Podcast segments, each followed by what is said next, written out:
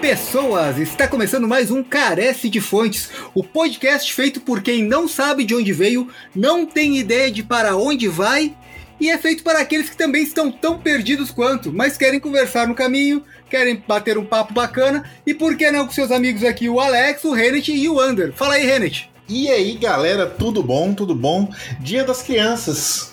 É, é isso aí. Onde eu descobri, onde eu descobri que meu, meus brinquedos favoritos eram Mario Kart e jogos terceira pessoa, só que as versões analógicas dessas brincadeiras. A versão não digital, sabe? Era basicamente o que eu fazia, mas a gente fala disso depois. E antes de passar a palavra pro Ander, eu quero te perguntar, Renet acalmou o teu toque agora que eu fiz uma introdução mais apropriada, só que eu mudei ela um pouquinho, se você reparar. ah, não, não, eu tava pensando nisso agora. eu assim que pensei, pô, graças a Deus ele falou dessa vez, eu tô bem mais tranquilo. Mas beleza, fala aí, Ander, dá o seu alô. E aí, pessoal, aqui é o Ander, tá falando. Uh, tudo bem aí com vocês? Seguinte, hoje a gente vai falar de brinquedos e. Cara, a gente sempre traz temas muito nostálgicos, assim, né? E esses temas tocam bastante no, no meu emocional.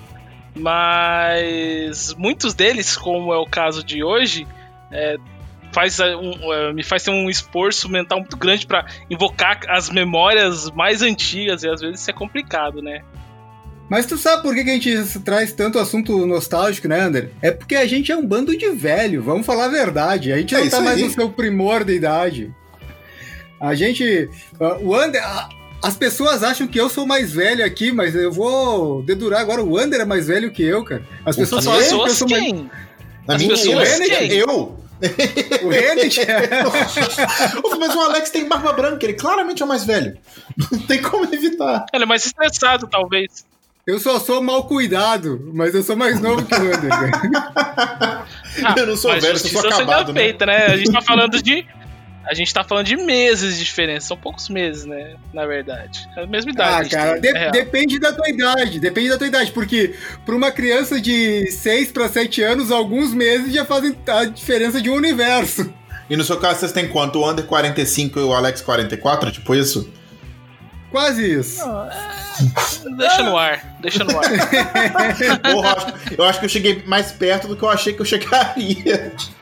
Eu chutei não, pra Daqui a alguns anos, talvez. Não, não, chega, não chegamos aos 40 ainda, mas dá pra dizer que a gente tá mais perto dos 40 do que dos 30. Ai, mas, enfim, ai. voltando ao assunto aqui, antes de, de entrar de fato no assunto, a gente teria nossa leitura de e-mails, comentários. Só que semana passada eu atrasei pra caramba o lançamento do episódio por motivos pessoais que não cabe aqui, mas peço desculpas aos ouvintes. Já estamos de volta, assim espero, a nossa programação normal. Mas por conta de ter atrasado tanto, não deu chance do pessoal mandar recados ou e-mails ou comentários. Então eu só vou deixar aqui dito pro pessoal que o nosso contato por e-mail é carece de fontes. Não, não é isso é contato, arroba fontes.com. É. é contato. É contato, aí, arroba. Uma vez eu errei o e-mail, tomei um expor aqui ao vivo no nosso podcast, agora tá valendo pra você também. Você não está comprometido com a causa. Foi isso que falaram pra mim Guardou no ocasião. Rancor, gostei de ver.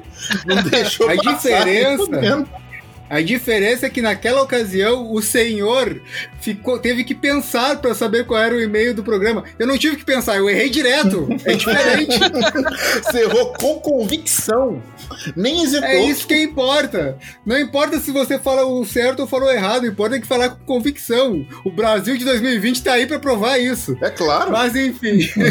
Mas enfim, nosso e-mail é contato@carecedefontes.com.br. Nós também temos a nossa página no Facebook, nós também temos o nosso canal no YouTube e temos o nosso site, carecedefontes.com.br, que é onde você vai encontrar as referências e os links para algum vídeo, algum livro, enfim, aquilo que a gente citar aqui, que a gente achar que é relevante para botar algum link para que você veja melhor, vai estar tá no nosso site, carecedefontes.com.br, na descrição do episódio. Dito isso, Agradecemos a todos que estão ouvindo e a todos que entram em contato. Infelizmente, dessa vez, eu, por culpa minha, faço meia culpa aqui.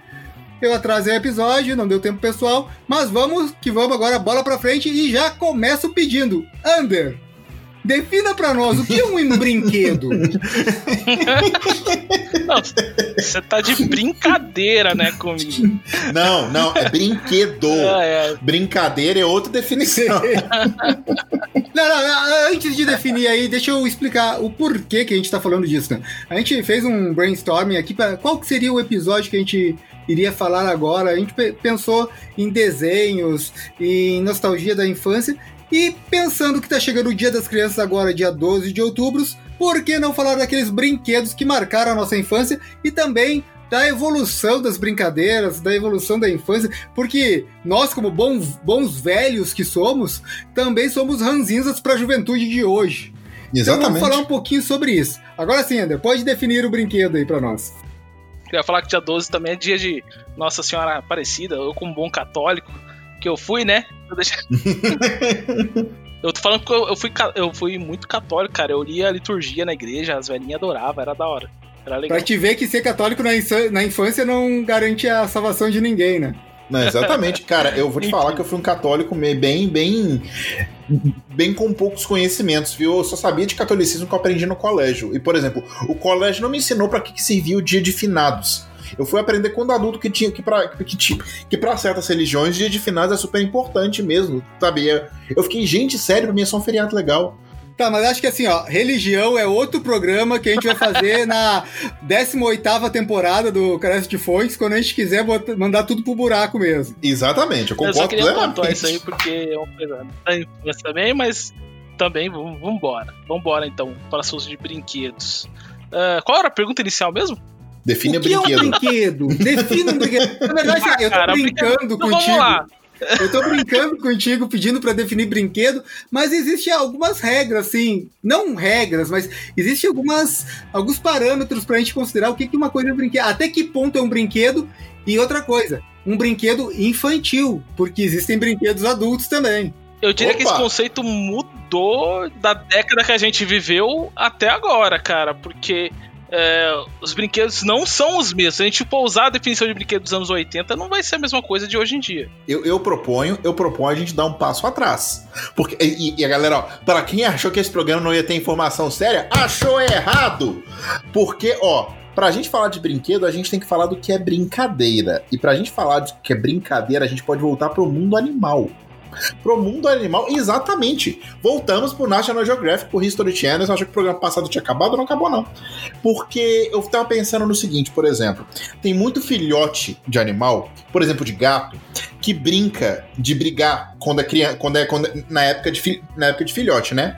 Por exemplo, gatos brincam de ficar caçando, de ficar pulando no outro, emboscando no outro. Cachorro fica brincando de fazer aquelas briguinhas. E no contexto do mundo animal, esse tipo de brincadeira serve quase como que um preparo e um ensino para a vida adulta, onde aquelas habilidades vão ser importantes, vão ser importantes para a sobrevivência. Então, por que, que eu estou dizendo isso? Porque eu acho que brincar é algo inerente a muitos animais. Não sei se é mamíferos, golfinhos brincam também, mas para muitos animais brincar é muito importante. Então eu diria assim, antes de mais nada, eu vou dizer que na minha cabeça, brincar é uma coisa que a gente tem, é uma característica que o ser humano tem assim que é animal, sabe?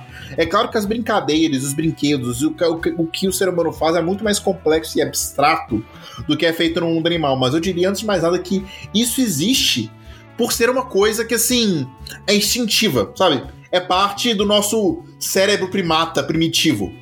O que, que vocês acham? É, eu concordo contigo, eu concordo contigo, Enit. Eu acho que a brincadeira tem um papel fundamental no desenvolvimento do animal. Seja animal homem, né? Seja animal gato, seja animal. Não sei se pássaro brinca, deve brincar também. Não sei. Eu sei que gato brinca, porque a minha gata que adora correr atrás do pontinho luminoso. Eu até mostrei para vocês um vídeo, acho que eu vou botar no Facebook aí para os nossos ouvintes verem também o videozinho da marreca correndo atrás do pontinho luminoso. Cara, Marreca é o melhor nome de gato da história da humanidade. Desculpa aí, Link. mas Marreca é um nome muito bom. Mas enfim, eu acho que você tem razão sim que o, a brincadeira, o brinquedo, seja brinquedo ou brincadeira com outros, outros bichos da mesma espécie ali, ele tem um papel fundamental no desenvolvimento da personalidade e também o desenvolvimento da psique daquele ser humano ou daquele animal, que a brincadeira vai preparar ele de alguma forma para ter algum trato social ou alguma outra habilidade que seja necessária. Por exemplo, nos gatos para caçar, no ser humano para interagir com outras pessoas, já que o, o ser humano é, é, um bicho social, né? Ele necessita de convívio social. Tu pode ter aquela exceção daquele ermitão que o urtigão que vai morar lá no meio do mato, mas via de regra o ser humano é um bicho sociável e social e ele necessita desse convívio. E as brincadeiras ajudam, sim, a desenvolver esse, esse trato, esse feature do ser humano. Bacana. Então eu acho que dá para dizer então que o brinquedo em si seria um artefato, um acessório para ajudar nessa função social das brincadeiras, né? Claro que o brinquedo você pode ter um brinquedo que você utiliza sozinho, mas ainda assim ele entra nessa, nessa função de entretenimento e no final das contas vai acabar desenvolvendo alguma habilidade social sua aí no, no início da infância que vai se estender pro resto da vida depois, né? Vai ser super importante, né? Ninguém pode negar que brincadeira na infância é, é importante pro, pro resto da vida, né? E também serve, os brinquedos servem também para girar a economia, porque é aquela criança que fica enchendo o saco dos pais para comprar no Natal aquele brinquedo, ou aquele pai que já é um velho barbado, que eu não sou pai, mas enfim, sou um velho barbado, que lembra dos brinquedos da infância e as empresas se aproveitam dessa nostalgia para relançar anos depois brinquedos. Eu descobri algumas semanas atrás, no aniversário da minha sobrinha, que o Pogobol, que era um brinquedo da minha infância, tá de volta. Ela ganhou um Pogobol de, de brinquedo, de, de presente, e eu descobri que eu ainda consigo pular num Pogobol. Nossa! Pogobol era aquele trem que é tipo assim: tem um disco e tem. É como se fosse uma bola amassada no meio. É Saturno que você sobe e sai pulando. É o planeta Saturno, você sobe nele e consegui usar esta merda, eu odiava. Eu pulava no trem, eu só caía, não se vê pra nada aquilo, é pra jogar nos outros só. Nossa! Cara, eu fiquei uma vez, isso na infância, porque agora macaco velho eu já sei como é que usa. Mas na infância eu fiquei uma vez com o pé, a lateral do pé em carne viva, porque eu brinquei naquilo sem meia. Sem calçado Nossa. e sem meia, sem nada. Aquilo ali é um crime, porque fica um atrito com a lateral do teu pé que deixa literalmente em carne viva. Então fica a dica aí, você se é criança ou mesmo adulto, não pule de pogobol sem ao menos estar de meia, de preferência de tênis. Nossa, cara, tô pensando aqui e eu tentando lembrar, eu acho que eu nunca tive um, um Pogobol. Eu já brinquei um Pogobol de uma galera, mas acho que o meu mesmo eu não lembro de ter tido um. Então, assim, já que vocês cresceram nos anos 80 e que a gente tá falando de brincadeiras saudáveis que deixam a criança em carne viva, me falem é, alguns brinquedos que vocês tinham nos anos 80, que eu acho que eu peguei a rebarba deles nos anos 90, mas eu já fui de uma geração posterior assim. O que, que vocês tinham? Eu, eu, quero as arminhas, eu quero os brinquedos que são proibidos hoje. Eu quero a arminha de chumbinho, que usava pra matar passarinho. arminha de espoleta, que tu, que tu pegava um disquinho de, de plástico. Era uma arminha que parecia uma arma de verdade, até foi proibida por parecer arma de verdade, mas enfim. Tu colocava um disquinho com um pouquinho de pólvora no, na, onde seria o tambor de arma de verdade. E quando você apertava o gatilho, o cão da arma puxava para trás, soltava com força, batia naquela espoleta e dava o estalo de um tiro, né?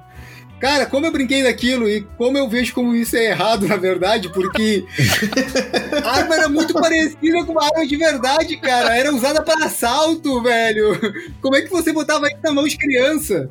o funcionamento era perfeito. Girava o tambor, aquele martelinho batia e dava o som. Cara, era igualzinho. Se você puxa o gatilho, assim, puxa o, o negocinho pra trás, você era podia tão, soltar. Tão absurdo, era tão realista dentro dos seus limites, e é tão absurdo que eu brincava de fazer roleta russa. Eu cortava uma espoleta só, botava lá, girava com os amigos. Os anos 80. Os anos 80 eram maravilhosamente tensos. Olha pra isso. Eu vou brincar de. Eu tava brincando de roleta russa, mamãe. Véi, isso aqui não passava hoje nem fodendo. Eu proponho a mudança da designa... designação da geração nascida nos anos, anos 80, que é parte geração X, parte geração Y, ou millennial e tal. Eu proponho a mudança da designação dessa geração para survivals, porque o pessoal sobreviveu aos anos 80. Bicho, os loucos anos 80, Deus. Ele... Não, sério, é impressionante. E assim, as brincadeiras de arminha chegaram ao século, ao nosso glorioso século 21, né? A gente tem a, a vertente infantil, que é com as Nerf Guns, que são arminhas que são feitas para não serem parecidas com armas reais, elas são bem coloridas e atiram só com espuma. E com a vertente mais serious business, que são as, as armas de paintball ou de airsoft, né? Pro pessoal que gosta de brincar. Ou aí que tá. Se eu falar que Airsoft é uma brincadeira, vai ter gente ficando bolada comigo, porque assim, é. É um hobby. Mas como qualquer hobby, você tá fazendo ali por, por brincadeira. Airsoft é uma brincadeira, não é? De adulto, mas é. Se você coloca paintball como uma brincadeira, eu acho que obrigatoriamente você vai colocar o Airsoft na mesma categoria ali, só que um pouco mais violento, né? É, porque dá uma dor. Tem que dói bem mais. Eu nunca brinquei. Cara, nunca já levou, mas... já levou um tiro de paintball na pele já. nua, cara? Já. Não, na pele nua não. Dói Por cima do macacão lá já velho. Ah, eu nunca tive desprazer. Mas, cara, é que, a, a é que tu, não, tu não jogou. Tu não jogou paintball com meus amigos. É por isso que tu acha que não dói tanto. Cara, eu. Pô, você joga paintball pelado? Assim, literalmente, imagino que não, A gente ficou esperando essa resposta. não, porque. Como assim? Ah, não, você nunca jogou paintball com os meus amigos. No Dói braço, mais. Ah, no braço. Não. No braço. Cara, aposto que a galera no paint, meus amigos do Trasco, joga. Manda Trinity, saca? Dodge this. Bota a arma na tua testa. Tá! Nossa, deve doer demais. Na Beach Paintball e Airsoft nunca foram minha praia, porque geralmente as arenas onde você joga os dois tem muito mato. E se tem mato, tem carrapato. Se tem carrapato, não tem Alberto, porque eu sou alérgico. Então eu sempre evitei. Mas deve ser interessante, tirando a dor. Deve ser um, deve ser um hobby interessante. Tem paintball indoor, Alberto. Um dia a gente se reúne e brinca um pouco com isso. Podia, isso me lembra laser é, shots. É, vocês lembram de laser shots? Tinha laser shots nas, nas datas de vocês? Quando vocês eram mais novos? Eu lembro, cara. Eu sempre quis, mas nunca tive acesso. Nunca tive acesso. Tinha, inclusive, a, a pistola do Master System, que era propaganda, ou vice-versa, né? A, laser tag lá, Zillion, era propaganda da pistola Master System. Mas enfim, que tinha, vinha um conjuntinho com um coletezinho com detector e a pistola laser, entre aspas, para pra brincar, cara. Eu sempre quis aquilo, mas eu nunca tive acesso. Esse aí é uma brincadeira que eu nunca tive acesso. Aqui em Belo Horizonte tinham dois lugares, né? Tinha um no, no Shopping Del Rey, tinha outro no Cosmic Bowling, que era um boliche. E, cara, era muito legal. Eu raramente podia ir, porque, bem, custava dinheiro e meu, meus pais não animavam, sabe? Mas eu ia de vez em quando só, só em aniversário, evento assim. Cara, era muito legal. Era tipo assim, o André tá fazendo a cara de quem não tá entendendo nada, ainda que ele esteja entendendo, eu vou fingir que não pra explicar. Não, é... Não. tá bom. ele, cara, é tipo assim, você entra numa arena, que é tipo, imagina um galpão todo fechado, você pinta com cores futuristas, você monta uma arena com umas paredes, tipo assim, de compensado, sabe? Você monta tipo um labirinto, tem três bases. Aí como é que funciona? Tem três times diferentes, cada um com uma cor. Se você você tem que chegar até as bases dos oponentes e atirar num sensor na base do oponente para você poder desativar aquela base e ganhar pontuação. Se no meio do caminho você encontra com o time rival, você tem que atirar nos sensores que tem no colete da outra pessoa. É um colete assim de plástico, um pouco pesado, e tem umas luzes nos sensores, e você atira e desativa a armadura da outra pessoa. Se você desativar aquela pessoa não pode atirar e perde ponto. Mas você tem que sair correndo para não perder ponto. E você entra naquela arena, tem toda uma lore de futurista, de não sei o que, de, de tal. Divide-se em três times e você fica naquela ambientação futurista. E ou, numa época em que o auge dos gráficos do futuro ainda era o Mario 64, aquilo era tipo assim, a parada futurista mais imersiva da galáxia. Saca? Hoje em dia a gente tem realidade virtual que é quase tão bom quanto. Se não for melhor em alguns aspectos, em alguns aspectos é melhor. Mas, cara, nossa, era legal demais. Cara, eu ainda tô esperando. Eu acho que isso vai acontecer em alguns anos, quando tiver a tecnologia de jogos, de videogame em realidade virtual estiver mais avançada e mais acessível. Mas eu estou esperando o dia em que vai acontecer os jogos do tipo Battle Royale, todos em realidade virtual, cara. Isso vai ser demais, cara. Demais. É tipo assim, tipo um laser, um laser tag, um laser shots desse com a arena. Só que todo mundo bota um capacete de realidade virtual Wi-Fi. Então você vê. Você, você tá todo no ambiente lá e você realmente caminha pelo ambiente, bota o gráfico, a realidade aumentada. Nossa, ia ser muito doido. Ia ser muito doido. Isso vai acontecer, certeza. Isso, é, e essa realidade vai acontecer, cara. Vai acontecer. Espera. Não sei se eu vou estar aqui ainda para jogar ou se eu vou ter ainda coordenação motora para jogar, mas vai acontecer. Não, cara, se eu não tiver coordenação motora, você é o velho que, que a galera vai ter que aceitar. Que eu tô jogando meu dinheiro na tela, que agora não tá aparecendo isso na minha frente, cara. Nossa. Mas assim, pode parecer, do jeito que a gente tá falando, que era tudo violência nos brinquedos da, das décadas de 80 e 90 e tal. E não era? Mas tinha muitas coisas. e era não. mesmo. Mas tinha coisas, por exemplo, ainda falando da minha infância, de que eu tive, tive acesso, tinha coisas como pescaria. Lembram daquele joguinho de pescaria que eram uns peixinhos tipo umas piranhas que ficavam girando num círculo e tu ficava com uma varinha que tinha um imã na ponta? Sim, e aí tu lembro. Isso aí, inclusive, se popularizou porque eu já vi versões mini disso daí que vende, sabe, no 1,99 que você compra com Cara, as varinhas. já era minúsculo. Não, mas então, mas era uma versão menor ainda para ficar mais barato ainda, né? E ficou muito popular. Isso até recentemente eu vi aí vendendo no supermercado por 2, 3 reais, eu acho. E passava horas nisso daí, né? Pescaria oh, e tal. É engraçado como é que tem alguns brinquedos que são muito sem propósito, né? Tipo assim, esse de pescaria ainda tem algum. Que é tipo, você tem que ter a skill ali de pescar o peixe com seu imã. Agora, cara, e pula pirata? É literalmente você coloca é, o, o, o, a espada no buraco do barril, se você der azar, o pirata pula. Se você der sorte, não pula. Não tem nada de interessante. Tipo assim, é só aleatório. Eu entendo o apelo disso pra uma criança, mas eu fico pensando, é muito sem propósito. O apelo é quase igual o da montanha russa. É o thrill de não saber quando vai acontecer. É aquele frio na barriga. Porque tá todo mundo tão tenso. E quanto mais vai acabando os buracos, e tu tem que escolher um. tipo Jenga. Jenga, que tu vai ficando cada vez mais alta a torre. E aí tu em algum momento tu sabe que aquilo ali vai cair, mas não sabe quando. Tu sabe que o pirata vai pular, mas não sabe quando. E jogar sozinho não tem graça nenhuma. Agora, jogando em grupo, fica aquela tensão de que tá, a batata quente tá na mão do outro agora. É e igual, esse é o lance daquele jogo. É igual a roleta russa, né, Alex? Você que o diga. Quase igual, assim. saudável. Brincadeira saudável pra caramba. Não, Bem. deixa de ser. Se eu, se eu descobrisse que minha, meu filho dizia assim, tava jogando roleta russa, papá, ah, beleza. Ele nunca mais ia ver aquela arminha na vida dele. Final, eu não tive arminhas na minha infância, que minha mãe era noiada com isso. Na minha época ainda podia, anos 90 e tal. Só que minha mãe era noiada de dar arminha pra, pra criança brincar, então eu nunca tive arminha, nunca tive aqueles laserzinhos também. Nos anos 90 eles eram uma febre. Tá o certa, laser, mãe! O laser que você usou pra, pra, pra, pra torturar a marreca, sabe? Pra, quer dizer, pra brincar com a marreca. É, tinha, é, era uma febre nos anos 90 de todo mundo ter um desse. E você conseguia apontar no prédio do vizinho, você conseguia apontar com forma. Cara, era sensacional. Só que um dia alguém falou na televisão que isso já vai cega, pronto, fudeu. Alguém me, me deram um de presente de aniversário, nunca mais vi. Eu pergunto outro tipo, minha mãe, cadê o meu laser? Onde você escondeu? Ela não lembra mais. Mas tá certa a mãe, tá certa mãe. A criança começa com essas brincadeiras aí, daqui a pouco na adolescência tá em ambiente de música, que a gente sabe onde leva, né? exatamente, exatamente. Coisa certa não pode. Vocês estão querendo fugir da meio da violência, assim, dos brinquedos dos anos 80, né? A gente falou da, das arminhas de brinquedo, a gente falou do pular pirata, que nada mais é que um simulador de esfaqueamento, né?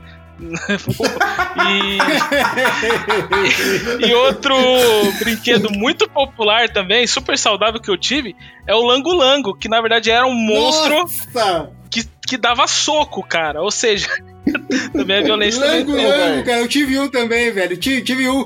Vivia, é, teoricamente era para brigar ou lutar com outros lango-lango dos amigos. Mas era sempre soco na cara e no saco, né? Oh, deixa eu explicar o que é o lango-lango. O lango-lango, na verdade, é um, é um fantoche, né? Um boneco que você coloca a mão por dentro dele.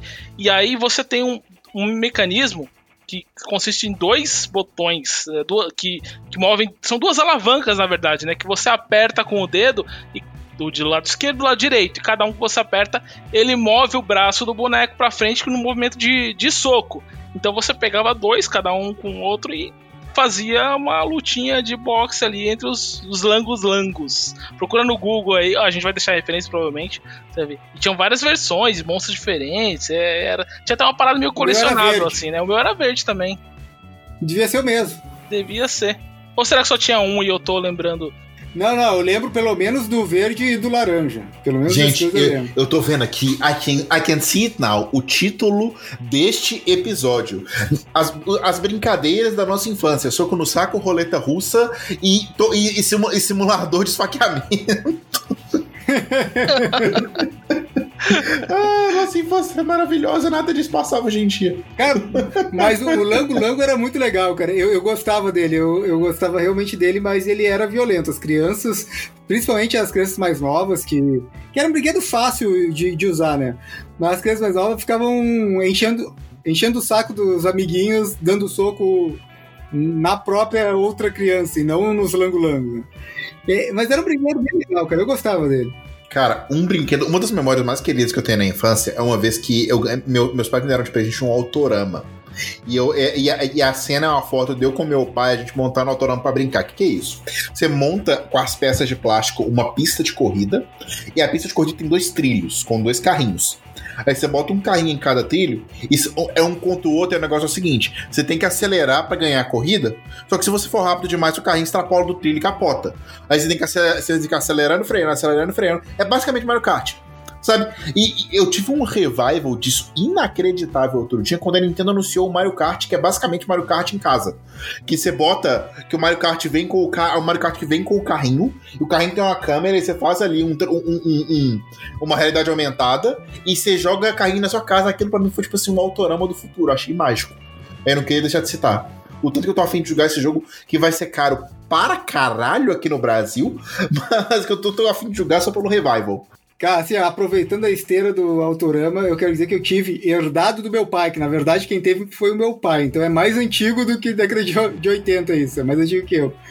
Um ferrorama. Vocês conhecem ferrorama, cara? Hum, Conhece, Eu tava é esperando a deixa não, pra dizer. Eu, eu também, eu não tive Autorama, ter. mas eu tive o ferrorama. Sempre quis ter. Cara, eu sempre via nos desenhos animados e nos filmes, aqueles ferror... Imagino que seja um ferrorama, né? Tipo assim, aquelas maquetes, eu chamo de maquete de trem. E quando eu digo maquete de trem, é maquete literalmente do trem, o, o negócio que se move. Porque, como eu sou mineiro, maquete de trem pode ser maquete de qualquer coisa. e no caso, tipo assim, aqueles esquemas e voando, e com, e com, e com as montanhazinhas, as colinas e os postes. Você baixei nove aqui, tem um desses na casa inteira. Hoje em dia eu não quero porque é trabalho, mas é, é, é tipo isso o Ferrorama, não seria?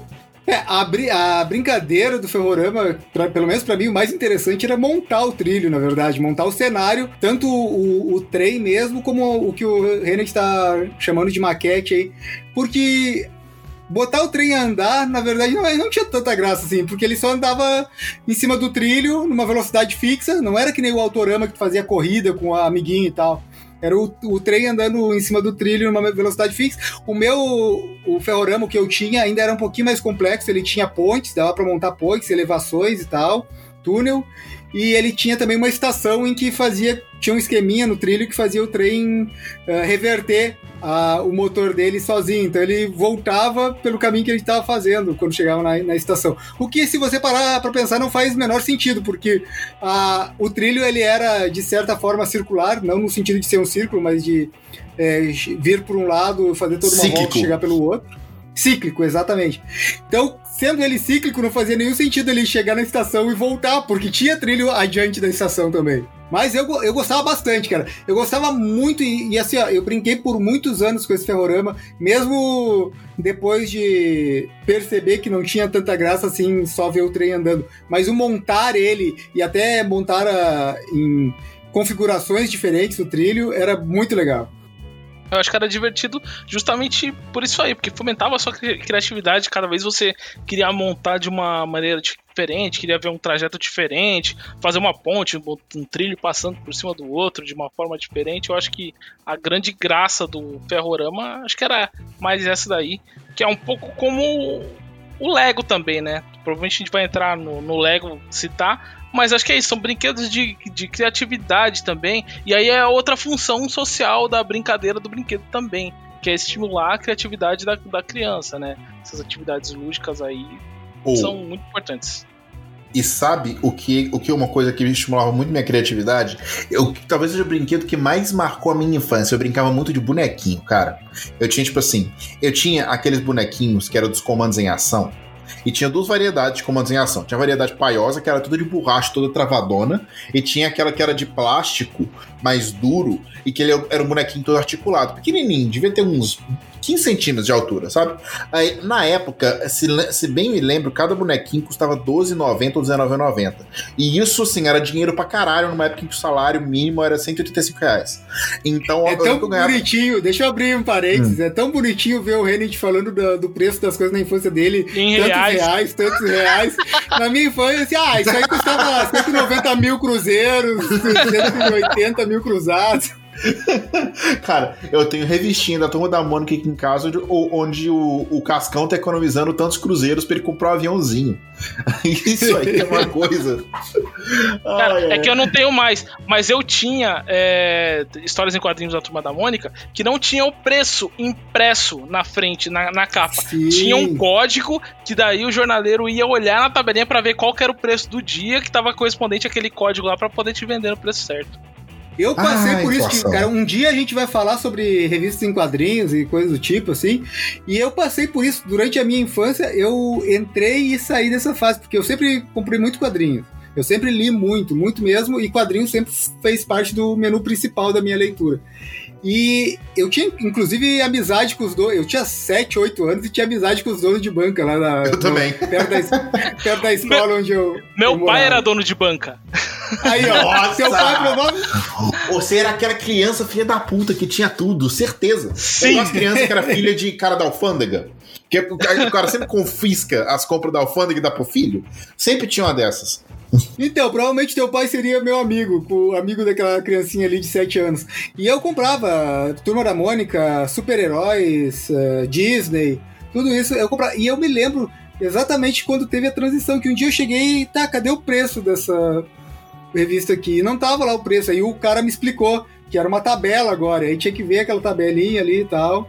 E todo dia mudava o preço. Todo o... dia. Mudava da manhã pra tarde já mudava.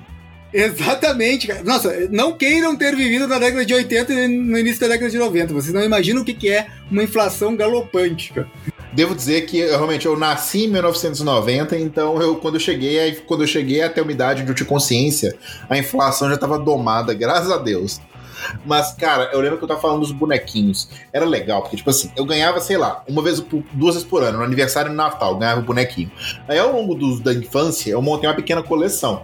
Aí era, tipo assim, era comandos em ação, cada bonequinho tinha um nome, tinha uma lore, né? Que era a coleção completa, que você tinha que ter todos e tal. Tinha um bonequinho que era o cientista, tinha um outro, cara, eu lembro, era o Raio Verde, o Anjo da Guarda, o, o, cérebro, tinha autos. Cada bonequinho tinha suas arminhas que vinha com ele e tinha um veículo, que era vendido à parte, nunca tive nenhum, porque devia ser caro pra cacete. Sabe, eu, eu pedia, mas você falava, ah, pode deixar, e, e eu esquecia. E muito esperto eles, tá tão, tão, tão certo, porque devia ser caro pra cacete. Mas aí, cara, o que eu fazia muito, tipo assim, eu era criança de prédio, né? Eu morei na cidade. Então, eu ia no pilotis no meu prédio e eu brincava, era eu e de vez, de vez em quando eu ia sozinho, de vez em quando eu ia com os vizinhos. E a gente ficava espalhando os bonequinhos pelo pilotis inteiro fazendo as histórias. Porque tinha os canteiros, e no canteiros, tipo, tipo assim, tinha aquelas moitinhas que na brincadeira viravam uma árvore gigante. E a gente fazia isso aqui é a base de uma galera, isso aqui é a base de outra, tem a base submarina na piscina, sabe? E aí, tipo assim, um de nós tinha um carrinho que era o Jeep onde cabia os bonequinhos mais ou menos ali. É, aí ficava o, o Jeep com carrinho. Aí outro de nós tinha uma planta carnívora e uma redezinha que a gente pegava e fazia uma armadilha que caía na rede, ficava na planta carnívora. Cara, a gente fazia altas lores. Era muito divertido. Cara, mas você era privilegiado, né? Porque você, vocês tinham a coleção. Ah, tinha comandos em ação, você tinha ali dentro do comando de ação todos. As minhas brincadeiras não era He-Man contra Jiraiya, era um de cada, assim que eu tinha, né? Assim, não que eu não fosse privilegiado, mas eu tinha. Eu fazia crossover também, eu ia chegar no crossover. Inclusive, quando chegou no Max Steel, eu já era mais velho. Mas tinha, quando eu era na minha infância, tinha uns bonecos que era tipo o Max Steel, que era tipo assim, eu detestava eles porque eles eram gigantescos, sabe? Aí na hora de fazer o crossover era tipo assim, o comando em ação batia no joelho do boneco gigantesco. Eu não gostava do boneco gigantesco, porque naquela época não tinha não, Attack on Titan, então não dava pra fazer uma brincadeira legal. Usa ele como o robô gigante da semana, o monstro gigante da semana, cara. Nossa! Eu tinha um primo de segundo grau que ele tinha um Megazord. Era o Megazord Caramba. inteiro. Nossa, era muito doido. Eu cheguei a ter o tigre branco do, do, do Tommy, que era o tigre, ele articulado, ele virava o robô. Cara, nossa, era muito legal, mas o meu sonho é, é, quando eu vi o Megazord, tipo assim, eu babei no Megazord, eu ficava querendo montar, desmontar cada Zord separado. Não sei nem se era possível, sabe? Mas, um nossa, brinquedo de ah. bonequinho, um brinquedo de bonequinho que eu já era um pouco mais velho, então não, não foi muito a minha praia, mas devia ter pegado no meio da tua infância, Renate. Era aqueles uh, Power Ranger que a cabeça virava no nossa, peito, sabe? Nossa, isso aí, foi uma, isso aí foi uma revolução, cara. Quando saiu assim, ah, o bonequinho ah, literalmente transforma. Uma revolução, né? É uma revolução no eixo aí. Cara, tinha Cavaleiro Zodíaco disso também, não tinha? Ou o Cavaleiro não, Zodíaco era sua armadura? Não. Era, não, era a armadura que, você Cavaleiro Zodíaco era armadura. Era uma... Eu tive um Cavaleiro do Zodíaco quando era criança, e era cara aqueles negócios. Aí eu usava a já a tendência do trasguinho de engenharia lá para montar minhas próprias armaduras de papelão, sabe? Eu fazia minhas armaduras de papelão para substituir as que vinha no bonequinho que eu tinha. Eu sou muito frustrado porque eu nunca tive o bonequinho do Cavaleiro do Zodíaco original. Era só aquele piratão que a gente comprava assim. É, era piratão lugar. meu também. E, e aí, e o encaixe. E, e as peças da, da, armadura eram de metal mesmo e eram pesadas. E o encaixe não era muito bom. Às vezes ficava uma folguinha assim, aí você ia mexer com o bonequinho, a armadura caía um pedaço pra lá, um pedaço pra cá. Às vezes chato. não ficava uma folga, tu quer dizer, né? Às vezes não encaixava. Você balançava assim, era ombreira pra um lado, caneleira pra assim, outro. Como eram só dois bonequinhos por ano, um aniversário. Mentira, acho que tipo, talvez, talvez, não lembro, tá? Talvez fossem três no dia das crianças também. Tipo assim, aniversário, dia das crianças, Natal. Eu priorizava comandos em ação, vamos dizer assim.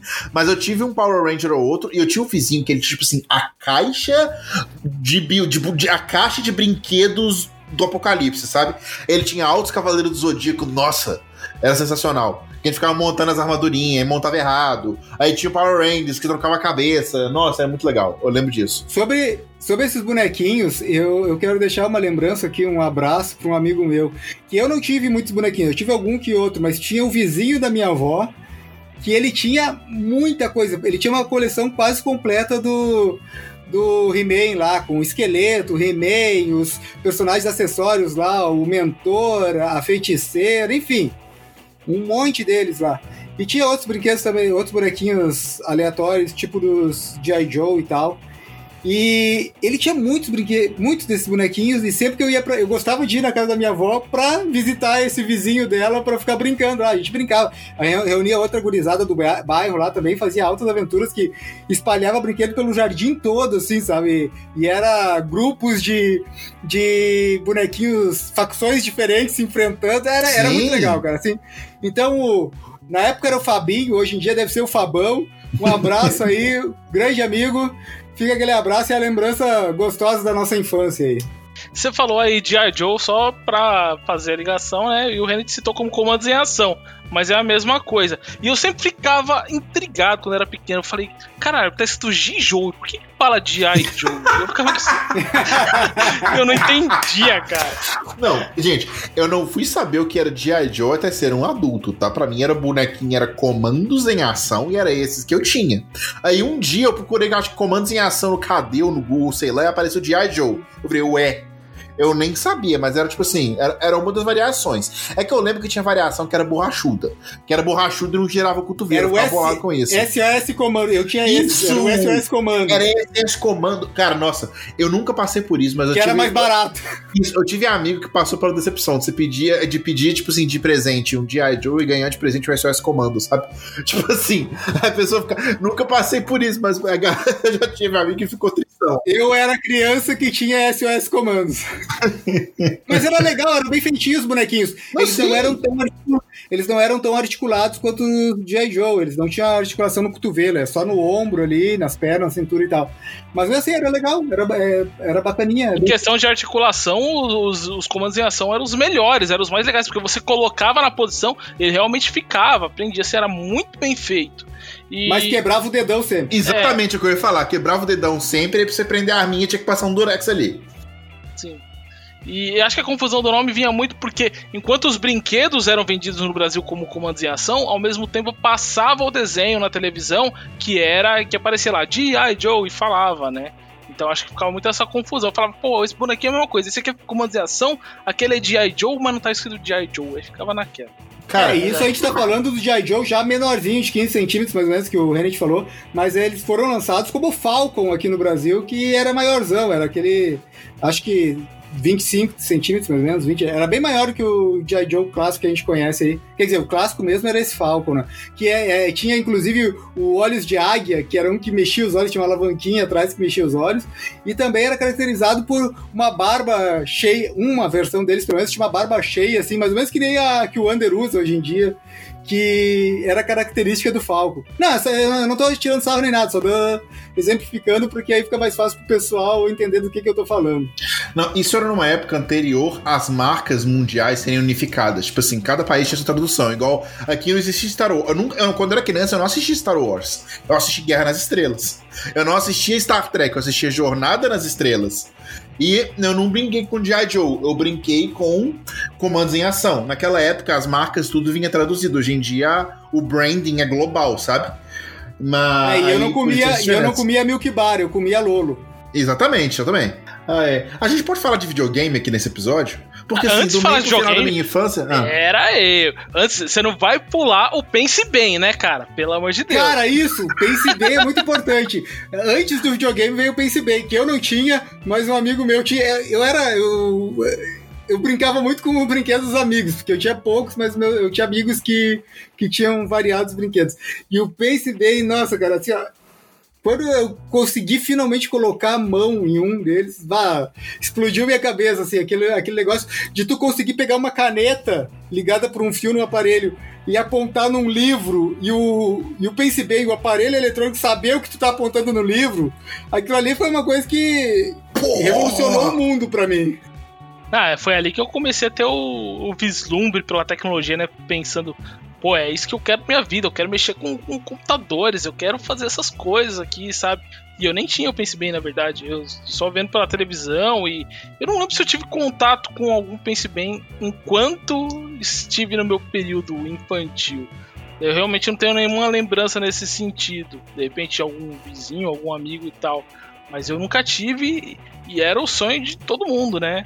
E todo mundo queria ter um Pense Bem. E vinham as revistas juntas. Eu não sei se hoje em dia você consegue encontrar essas revistas pela internet, apesar que elas sozinhas não vão fazer nada, né? Você tem que ter o Pense Bem para elas fazerem sentido o Pense Bem faz parte do revival que as empresas de brinquedos aí fizeram recentemente. Ele foi relançado, acho que eu não lembro qual é a empresa que a lançou Tectoy, ele. não foi a Tectoy? a Tectoy? Mas enfim, existe Pense Bem novo hoje em dia para vender em lojas de brinquedos.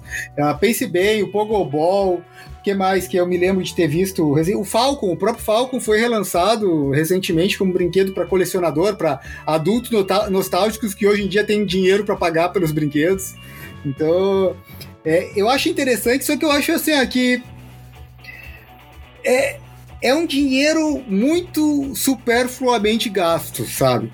É legal para quem pode, mas eu não recomendo ser uma prioridade para você. Por mais que seja nostálgico, por mais que traga boas lembranças. E para mim traz. Quer dizer, para mim o Pense Bem traz boas lembranças e também traz as lembranças que eu era aquele amiguinho chato que demorava para perder e aí os outros tinham que ficar esperando, sabe? Então, eu, eu, o pessoal não gostava muito de jogar com o Pense Bem comigo. Não, galera, e, e os jogos de tabuleiro? Porque assim, na minha. Na, onde eu vivia, só existia banco imobiliário, o War e Jogo da Vida. E detetive, às vezes. Não existiam outros jogos de tabuleiro no Brasil, era só esses quatro da estrela. Não sei com vocês. E aconteceu a mesma coisa, né? Que Banco Imobiliário virou Monopoly, War virou Risk. Aliás, não sei se no Brasil virou Risk, não, mas a marca original é Risk. O, o, o jogo da vida é o Life. e detetive eu nem sei. O, o, Risk e o War não são o mesmo jogo, né? Eles são diferentes, eles têm regras ligeiramente diferentes. Ó, oh, sei não, hein? Assim, você tá falando, acredito, não manjo, mas eu acho que era Não, não é, realmente, é, o, o War é uma versão, é um bootleg do, do Risk. Ele é realmente uma versão do Risk, mas ele tem umas regras um pouquinho diferentes, então não dá para dizer que é exatamente o mesmo jogo. Tinha outros jogos, a Grow também era muito grande, né, na época. Uhum. Tinha, acho que o mais famoso deles foi o Imagem e Ação, que rendeu muitas brincadeiras, cara. Imaginação é. Até hoje. É, Imaginação até é hoje. outro dia. É, é popular ainda hoje? Não sabia, não. A Grow é uma empresa de brinquedo que viu muita gente crescer, né, cara? Ah! sim, cara. ah, eu demorei pra sacar. Ai, ai, ai. Mas, cara, imagem em ação hoje em dia é brinquedo de quarentena. Tem as páginas que você brinca de imagem em ação, um grupinho desenha, acerta. É, isso rola. É que esse tipo, esse tipo de jogo, hoje em dia, tu tem aplicativo de celular pra isso, tu tem pela internet acesso. O jogo da, da forca tu faz pela internet, jogo de stop. Vocês lembram do stop? Que era um- uma folha e um papel que o pessoal jogava. Ah, Aqui chamava o, dedanha. o jogo. O jogo de detetive virou o game mais popular da atualidade aí, Among Us, que tá todo mundo jogando, né? Então na- nada mais é que uma adaptação do detetive. É, o, detetive, tá- eu diria mais que ah, tem outros jogos que, que se encaixam melhor na descrição do Among Us, que seria, tipo, de- de- depende do- da região do país, é conhecido como Cidade Dorme, ou É, Lobisomem, Cidade enfim, tem Dorme. várias versões. Sim, verdade. Mas eram brincadeiras também, né? Que Você não utilizava o brinquedo como artefato, mas também servia com o mesmo propósito ali. Então acho que se encaixa com as brincadeiras da infância também. Sim. Mas, cara, o Renet queria falar de videogame, só que antes ainda de passar para a parte de eletrônicos, eu queria lembrar alguns brinquedos, pelo menos de passagem, que são totalmente analógicos. Eu brincava muito com o Aquaplay. Chegou a ter Aquaplay na tua infância, ô Renet? Que sim, sim, eu nunca tive, mas eu. Eu também era daquele, sabe? Tipo assim, era, é, a gente tinha a comunidade aqui do prédio e todo mundo brincava com os brinquedos de todo mundo, sabe? Aí eu lembro do Aquaplay, cara, eu achava mágico, mágica a mecânica dos fluidos, sabe? Que você ficava vendo a água e criava o efeito, a forcinha, nossa. Isso pra mim era quase tão legal quanto o pinball. Que esse eu sempre joguei digital, porque pra ir no arcade jogar pinball era dava trabalho. Mas Eu achava muito legal a física. Pra mim, o mais fascinante. Bom, deixa eu explicar um pouquinho do Aquaplay como é que é. Basicamente, tu tem um, um aquário retangular que cabe na mão, um botão de cada lado. Cada, cada botão ele tem um certo ângulo que ele sopra ar dentro daquela, daquele aquário. No- então, não é ar exatamente, ele sopra a própria água, mas ele faz uma turbulência na água. E, e o, o objetivo depende do, do- da versão do Aquaplay. Uns era de futebol, uns era de basquete, uns era de argola, mas basicamente era ou passar uma bolinha por dentro de uma de um alvo, né, um, gol ou uma rede, ou encaixar a argola dentro de um pino, alguma coisa do tipo. E pra mim o mais interessante, pro Trasguinho, criança lá, o mais interessante era brincar com formas de, com- de entender como é, como é que ah, o fluxo de água interferia na movimentação dos objetos dentro da água. Então eu rudimentarmente estudava a dinâmica dos fluidos ali da, no Aquaplay, cara. Eu achava isso muito Adorava divertido. esse trem também, bicho. Nossa, era muito legal. Eu, tipo assim, foda-se a pontuação, queria ficar brincando da água e ver o que acontecia, sabe? Exatamente. Ou tentar travar um objeto no mesmo lugar, assim, girando sem sair do É. lugar, só apertando um botão ou outro. Demais! Eu fazia isso muito. Ai, nerd é foda, né? Cara, né, eu queria muito lembrar esse. E eu quero ah, citar mais dois analógicos aqui. Um que eu tenho até hoje, e uma coleção deles. Na verdade, é mais uma coleção do que um brinquedo, mas é que eu uso até hoje. Que é os gelocos. Que vinha de brinde na, na Coca-Cola, tu juntava tampinhas e trocava por ele. Gelo Cósmicos Coca-Cola. Eu não sei se Isso. esse é um re- relançamento que eu vivi ou se era o mesmo, mas eu lembro. É, eu lembro que um é a amigo meu mesma quebrou a ideia. perna no terceiro período por causa desse brinquedo. Eu não esqueço disso. Tenho duas coisas pra, pra falar sobre o, o- esses geloucos. Eu conheço por geloco, não me lembro se era gelocósmicos ou o quê, mas enfim. Duas coisas pra falar. Um, eu tenho uma coleção deles que eu uso até hoje pra jogar RPG. Eu uso ele como marcador no grid quando tá tendo combate. Ah, muito bom. E outra coisa, uma vez eu tentei quebrar um, um deles, esse negócio é inquebrável, porque eu já tava na faculdade, eu tinha acesso a nitrogênio líquido e eu banhei ele em nitrogênio líquido e não consegui quebrar. cara. Muito bom. Caralho, velho, como é que começa a história? Era uma vez um Jerocós Coca-Cola. Ponto, informação número um. Eu estava na faculdade e tinha acesso a nitrogênio líquido completo. Tipo, velho.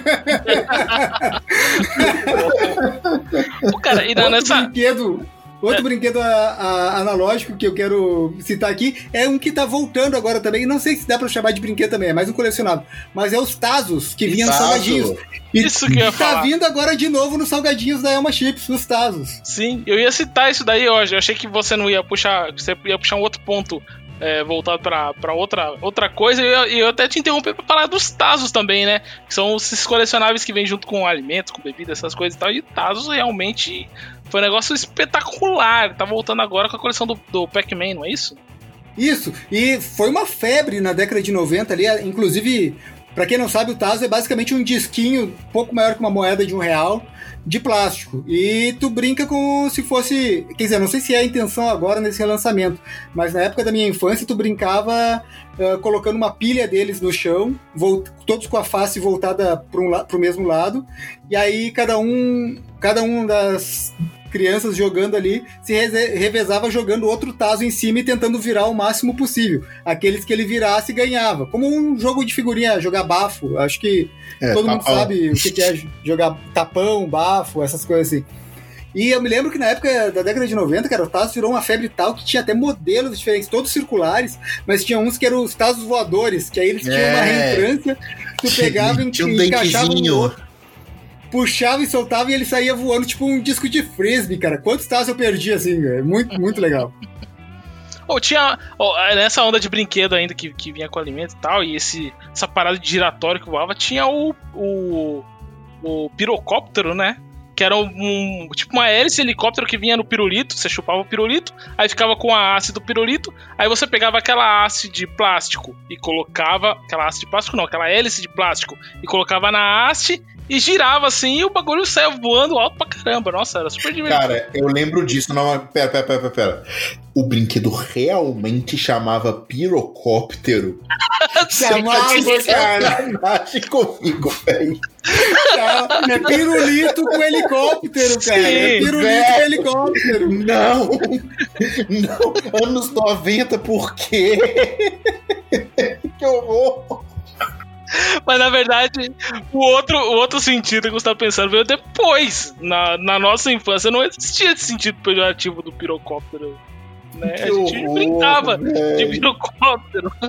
Esse é um brinquedo que volta e meia reaparece, principalmente em lojas de doces menores, sabe? Tipo, fabricante de doces menores, algum pirulito de uma marca desconhecida relança isso, sabe? Principalmente tu vê em periferias das cidades, coisas assim, tu vê muito disso. De tempos em tempos ele retorna. É um dos brinquedos que tá sempre por aí retornando. Que nem as tatuagens no salgadinho. Aqueles salgadinhos que vem com uma tatuagem junto de. que tu passa água e coloca na, no é, braço e sai aquela. É, é, a Rena, tu tá sendo muito generoso ainda, né? Ai, cara, eu lembro demais cara, disso. É, o, o, falando rapidamente aqui, outro brinquedo que pra mim é derivado do Pense Bem, eu sei que não é de, derivado do Pense Bem, mas para mim, pela minha experiência na infância, era derivado, que é o aquele jogo da memória que em inglês é o Simons. Aqui Agora, é, chegou como Gênios. Aqui chegou Gênios, como Gênios. Isso, aqui, aqui é. chegou como Gênios, cara. Nossa, achava esse aí também eu adorava. Esse. Eu achava eu, irritante, eu, eu errava tudo. É, é, que assim, ó, eu sempre tive uma, uma memória mais ou menos boa pra sequência. Não uma memória assim, ah, vou lembrar bem de uma história com todos os detalhes. Não, pra sequência de, de coisas. Eu, eu consigo fazer um mnemônico no cérebro, conseguia na infância já, algum tipo de mnemônico que eu não sei explicar, mas eu consigo fazer. Então eu conseguia ficar vários minutos jogando com aquilo ali antes de perder. Mais uma vez, eu era aquele amiguinho chato que demorava para passar o jogo pros outros. Cara, ai, era muito bom.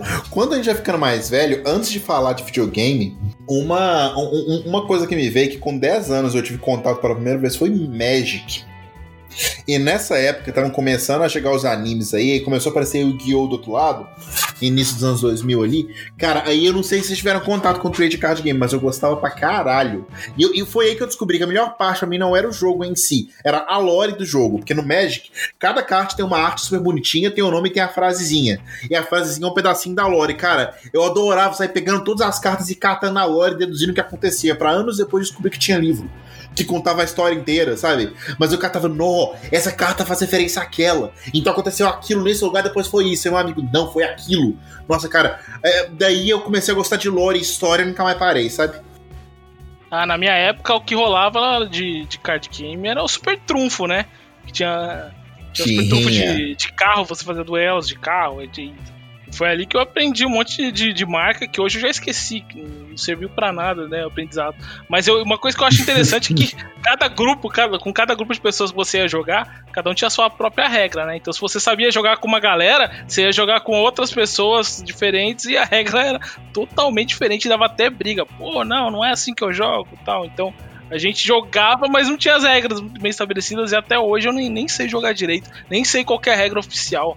Existe regra oficial? Mas enfim, sobre o Magic, deixa eu falar que o eu gostava muito de Magic, joguei lá, eu comecei a jogar lá pelas Terras Natais, Era Glacial, quarta edição, por ali. Eu comecei depois no Investida, joguei... uns anos depois. Eu joguei até lá pela sétima edição, mais ou menos, mas depois aí ficou muito custoso para mim ficar mantendo um deck competitivo, né?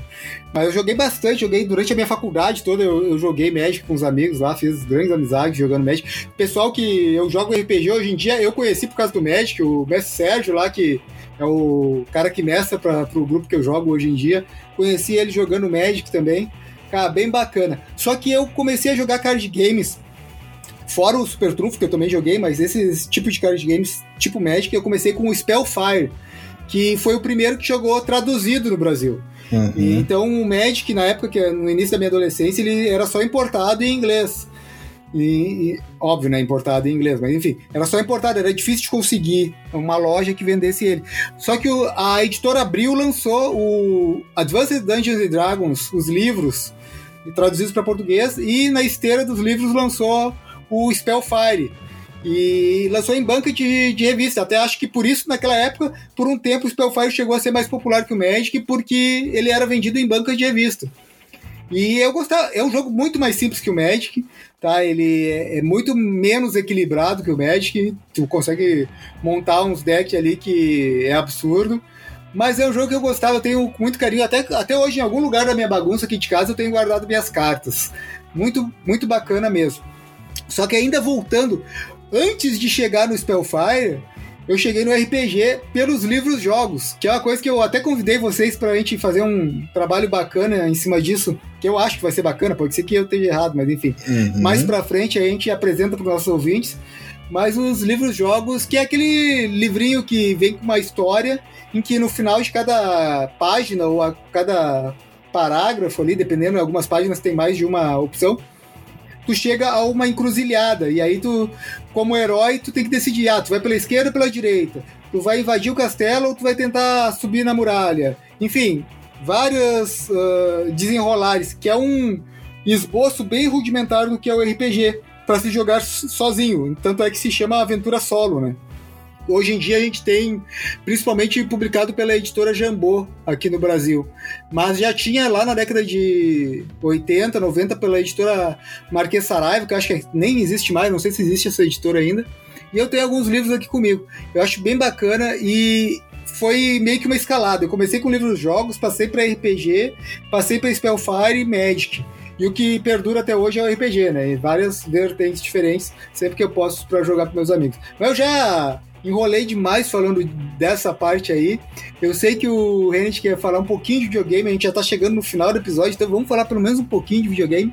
Só que antes de falar de videogame, eu quero falar um último brinquedo que marcou assim muito a minha infância. Vocês se lembram da louça mágica?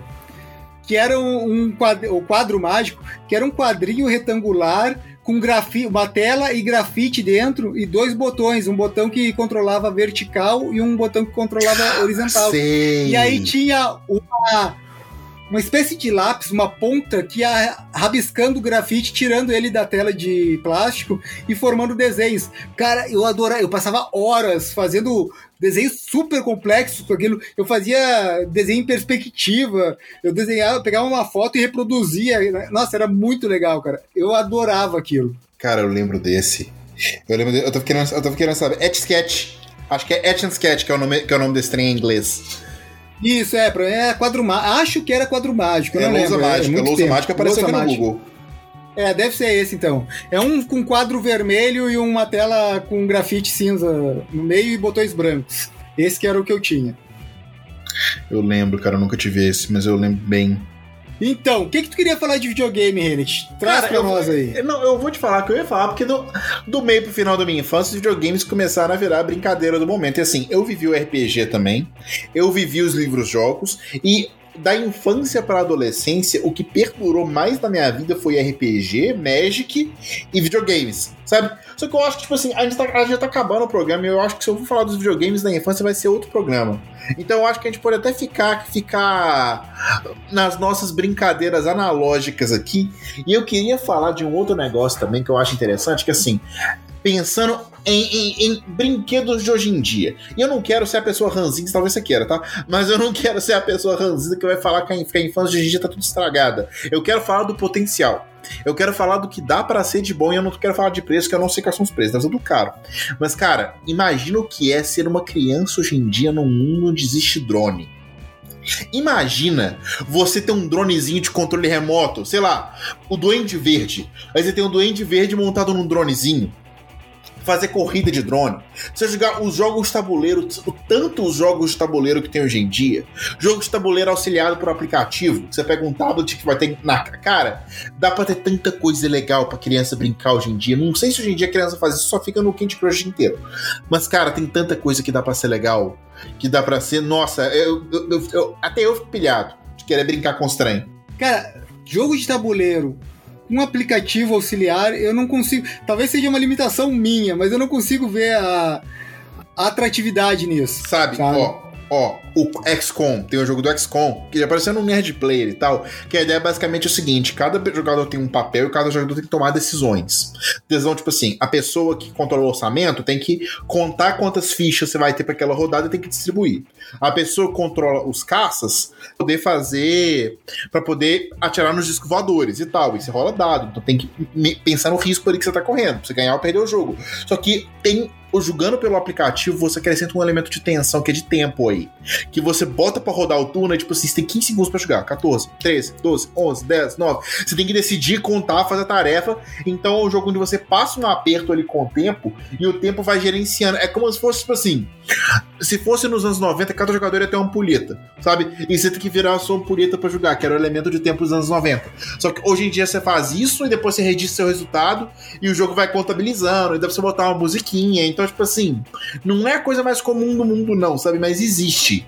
Tem potencial de você fazer coisas legais, embora os jogos de tabuleiro que eu conheço, a maioria de hoje em dia seja analógico também. Mas eu falei pensando muito de, desse do XCOM e do potencial que existe. Eu não sei se vocês recentemente entraram numa loja de brinquedos atual, como é que, como é que tá, mas é, é interessante. Uma, eu, eu entrei recentemente, eu tenho uma, uma prima pequena tal, e a gente Entrei com ela na loja, a gente não foi. Não precisa dar desculpa, cara. Eu também vou em loja de Eu também, velho. Eu gosto de olhar. Eu também tenho uma prima pequena, okay. bota as aspas aqui. Eu gosto, eu tô te falando a oportunidade que me proporcionou isso. Que realmente daí eu fui olhar os brinquedos e vi que tem muita coisa ainda bem parecido com o que a gente brincava na nossa infância, muitos brinquedos que a gente considera tradicionais mas uma coisa que me chamou muita atenção foi como os brinquedos estão incorporando tecnologia de uma maneira para para melhorar mesmo, né? Isso, isso, que eu notei, eles estão ficando melhores. Enquanto a gente, na nossa infância, muitas vezes precisava usar a imaginação, e isso não é ruim, você usar a imaginação, mas aqui a gente tem uma abordagem diferente. É... Por exemplo, você tem hoje brinquedos que utilizam até inteligência artificial pro, pro boneco, pro brinquedo conversar com você, com, com banco de dados até para responder perguntas, com reconhecimento de voz do da criança, né? E é uma, uma experiência mais personalizada, assim, é muito legal. E você tem até brinquedos que utilizam a robótica também. Tem muitos brinquedos do Lego que é, incorporou robótica.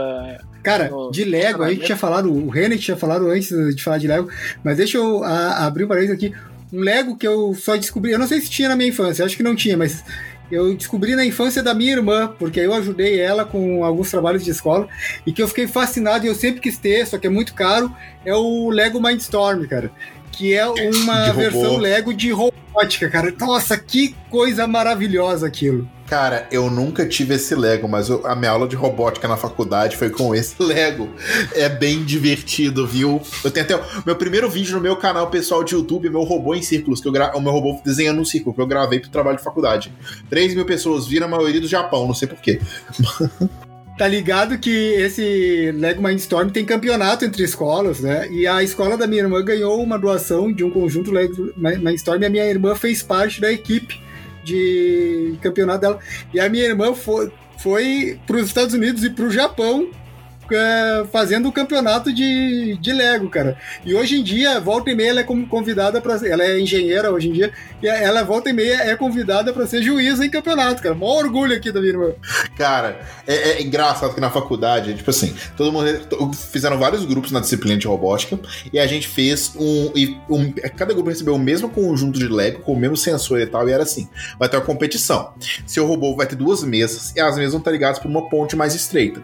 Seu robô vai ser colocado numa posição aleatória de uma das mesas, ele vai ter que achar a ponte, chegar do outro lado e ou sem atravessar a ponte, ele vai ter que ele vai ter que derrubar torres do outro lado, que vai ter torres e vai ter tipo era tipo Angry Birds. Sacou? Ia ter torres do outro lado, em cima da, da torre de cubos ia ter um cubo de cor especial. Você tem que derrubar aqueles, aqueles, aqueles porcos dos cubos do outro lado. Aí, tipo, como fazer catapulta. E, cara, foi muito legal. Tipo assim, teve grupo que fez catapulta tripla, que jogava três bolas. Teve grupo que fez um cartucho de.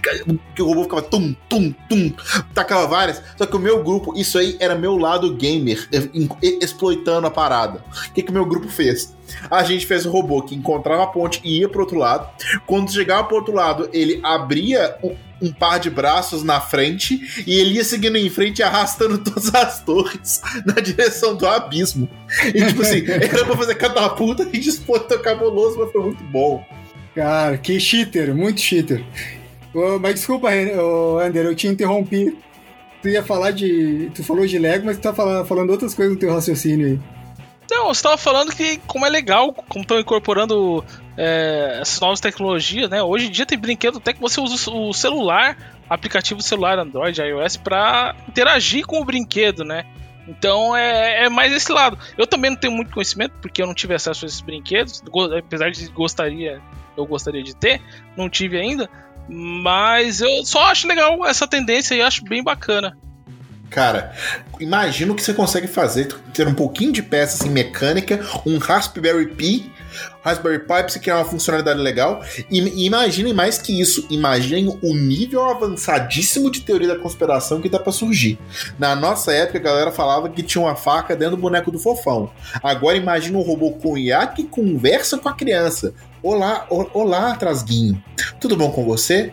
Trasguinho, vá até sua cozinha, abra a gaveta, pegue a faca da mamãe, Trasguinho. Sabe, dá para imaginar muita teoria da conspiração. Mas ele ia, esse brinquedo, esse, ia, esse brinquedo ia ter um problema com o Trasguinho, porque o Trasguinho era o tipo de criança que abria os brinquedos para ver como é que funcionava. Sabe? Não, então, Trasguinho. Esse brinquedo favor, ia ter um trasguinho. pequeno problema. Tenha piedade, Trasguinho. Isso vai me fazer mal. Enquanto isso, o Trazinho com uma chave de fenda se aproximando com uma luz no fundo, assim, só aparece a silhueta dele, sabe? Não, socorro, por favor. Mas sério, cara, agora eu lembrei. Agora eu lembrei, falando sério, eu, uma das minhas brincadeiras favoritas, uma das coisas favoritas também era desmontar os brinquedos, ver como é que funcionava, ver qual era a mecânica que fazia aquele carrinho bater na parede e voltar, sabe? Então eu, eu, gostava. Meu pai tinha várias ferramentas, meu pai sempre gostou de mexer muito com mecânica, automotiva, essas coisas assim, e até com eletrônica. Então ele tinha muitas ferramentas. Então, o que faz o pegava... brinquedo bater na parede e voltar chama física. não, mas não é é, cara, uma física então, Basicamente, mas.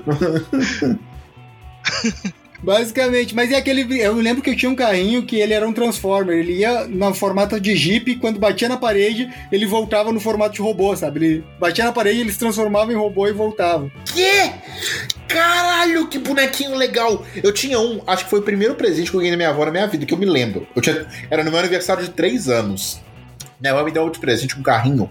Eu tenho lembrança muito fixa, eu tinha 3 anos, gente. Que era um carrinho que eu, eu, eu arrastava ele pra trás, aí soltava ele ia pra frente e ele batia na parede, ele amassava, e quando eu puxava pra fora ele se desamassava.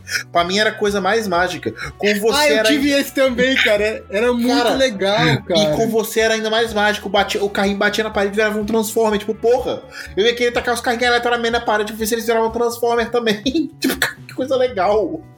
Ele tinha o para-choque dele, era um botãozinho, então quando ele batia na parede, amassava o para-choque ali e aí destravava o mecanismo que transformava ele em robô. E aí ele voltava para trás, só que transformado em robô. Era muito legal, cara, era muito bacana. Eu tinha um carrinho também que subia pela parede, cara, que era outro que era muito bacana também. Cara... Tinha um carrinho que eu tinha vários carrinhos. carrinhos. Acho que, pensando agora, o lance dos meus brinquedos na, na infância eram carrinhos diferentes. E eu, eu desmontei tinha. todos. Eu desmontei todos pra ver como é que funcionava e montei de novo e continuou funcionando. Então. Não sou win, peça, não. Win. Não, não, não. meu, pai, meu pai não me deixava desmontar as coisas porque ele, porque ele certamente suspeitava com razão que eu ia quebrar o boneco que eu não ia conseguir consertar depois. Ele falava, não, você vai estragar. Não, não vou não, quero ver, vai estragar. Eu ia pedir outro, eu não vou ganhar, então para não ter esse problema você não vai mexer. Não, não que eu nunca tenha estragado algum brinquedo. Eventualmente acontece, é aprendizado e erro, tentativa e erro, né? Foi na infância que eu descobri que não, óleo de cozinha não é a mesma coisa que óleo de engrenagem. Por exemplo. Tem que botar óleo. Muito demais. Mas enfim, senhores, a gente já tomou um cagaço aqui caindo a nossa gravação. A gente achou que tivesse perdido o Renet for good aqui. Vamos tentar encerrar esse programa antes que mais algum chabu aconteça? Não, por favor, porque assim, eu tô. Bora! Vamos ficar no analógico, porque o digital aqui tá dando problema hoje. Depois a gente fala de videogame da infância. Então, Ander, tu tem mais algum brinquedo que tu queira fazer menções honrosas aí? Olha, cara, tinha passado um monte pela minha cabeça, mas conforme a gente foi conversando, assim, a gente abordou os principais.